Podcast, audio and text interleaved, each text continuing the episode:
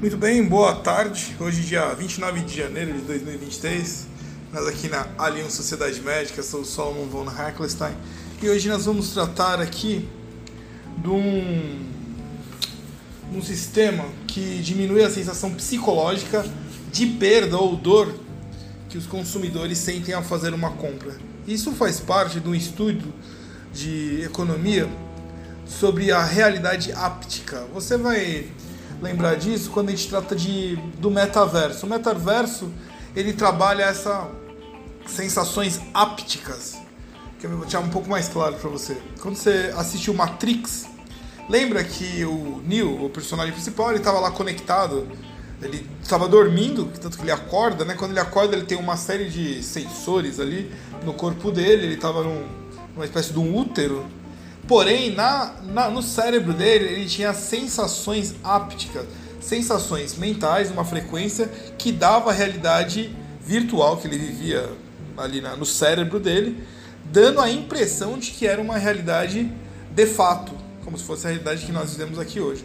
Você vai observar isso, por exemplo, o metaverso é isso, aqueles óculos de realidade ampliada, né? Que ele não amplia a realidade, ele cria uma nova realidade é, para o cidadão.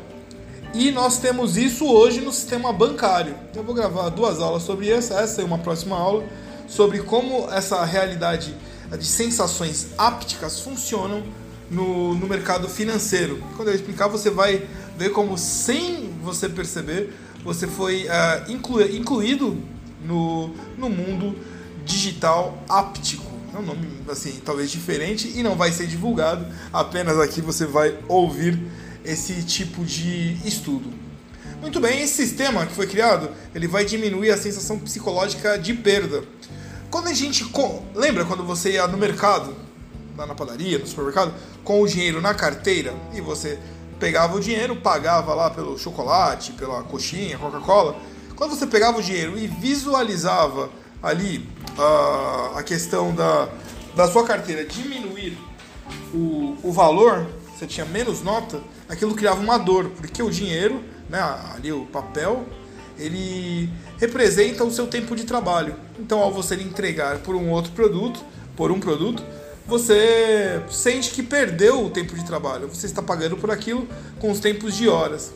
Com a digitalização, usar o cartão de crédito ou cartão de débito, ele tirou esse mecanismo propositadamente para que pode observar que você compra muito mais coisa hoje porque você só passa o cartão, você não visualiza a queda antes, a queda do seu capital, até que você vê isso na sua conta. Então o que acontece? Essa proliferação de aplicativos de pagamento móvel nos últimos anos, ele desvinculou o ato físico de pagar da experiência de consumo. Algumas pesquisas anteriores sugerem que isso diminuía a sensação psicológica da perda, que era a coisa da padaria, e os leva a gastar mais dinheiro.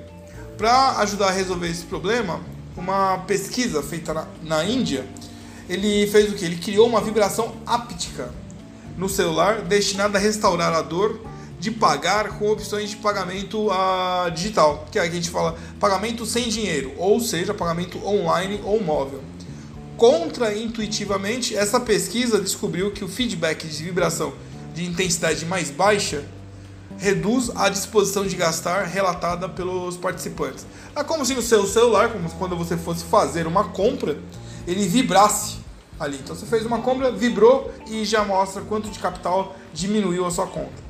Essa sensação mostrava para você o que que o seu capital é, caiu e você ali naturalmente começa a comprar menos. Então, se você vai ao shopping, hoje você vai uma, duas, três, quatro, cinco lojas e vai gastando você verifica isso mais tarde, né? Mais tarde que o dinheiro ele diminuiu.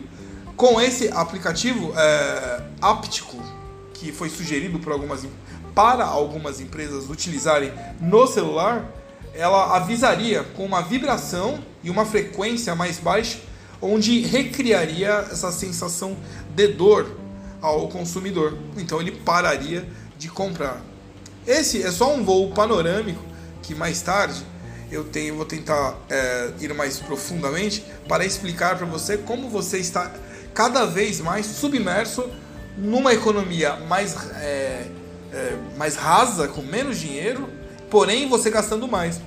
Por exemplo, o pagamento móvel ele vai subir os níveis de dívida do consumidor que, que atingiram 13,3 trilhões em 2018.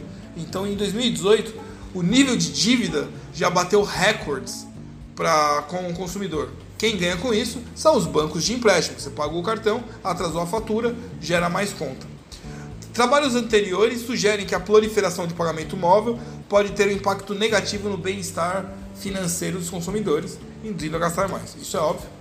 E vou terminar por aqui, porque senão isso vai ficar muito comprido. Uh, o que é sugerido? É sugerido que se use esse aplicativo para quem? Quem usaria? Os bancos e quem mais? Os celulares, né? Vou colocar no celular para o bem-estar de saúde do cidadão. Será que vai ser usado? Eu acredito que não, porque o sistema ele impede você a consumir mais e gastar mais também. Ele não quer que você tenha uma poupança, ele não quer que você invista. Aqui na área Sociedade Média a gente conversa muito sobre investimento, sobre poupança, sobre previdência privada e pode observar como é difícil para você ali absorver essa informação, porque é uma informação chegando e ao mesmo tempo, se você estiver no computador, são dezenas de milhares de informações chegando com compre mais. O Instagram mostra isso. As pessoas mostram um universo de uma vida de padrão financeiro altíssimo, sendo que a realidade de todas elas não é. Ela vende uma imagem que nós compramos ao achar legal ali um adolescente de 20 anos uh, com uma Ferrari, por exemplo. Né? E a gente sabe, quem é mais velho, que uma Ferrari ela é muito cara. É um desejo de consumo nada contra, não vou fazer apologias ao comunismo, mas há um, há um desejo, um fetiche de consumo. Você pode observar que mesmo é, ditadores comunistas têm esse fetiche e praticam isso. Pode ver que ditador comunista, sem, pega qualquer um, vamos lá, pega Che Guevara, pega Castro, todos eles usam que relógio? Relógio Rolex, né? Esse relógio Rolex, ele é um fetiche de consumo porque é um dos melhores relógios do planeta. Pararei por aqui, agradeço muito a sua audiência e nos falaremos mais tarde.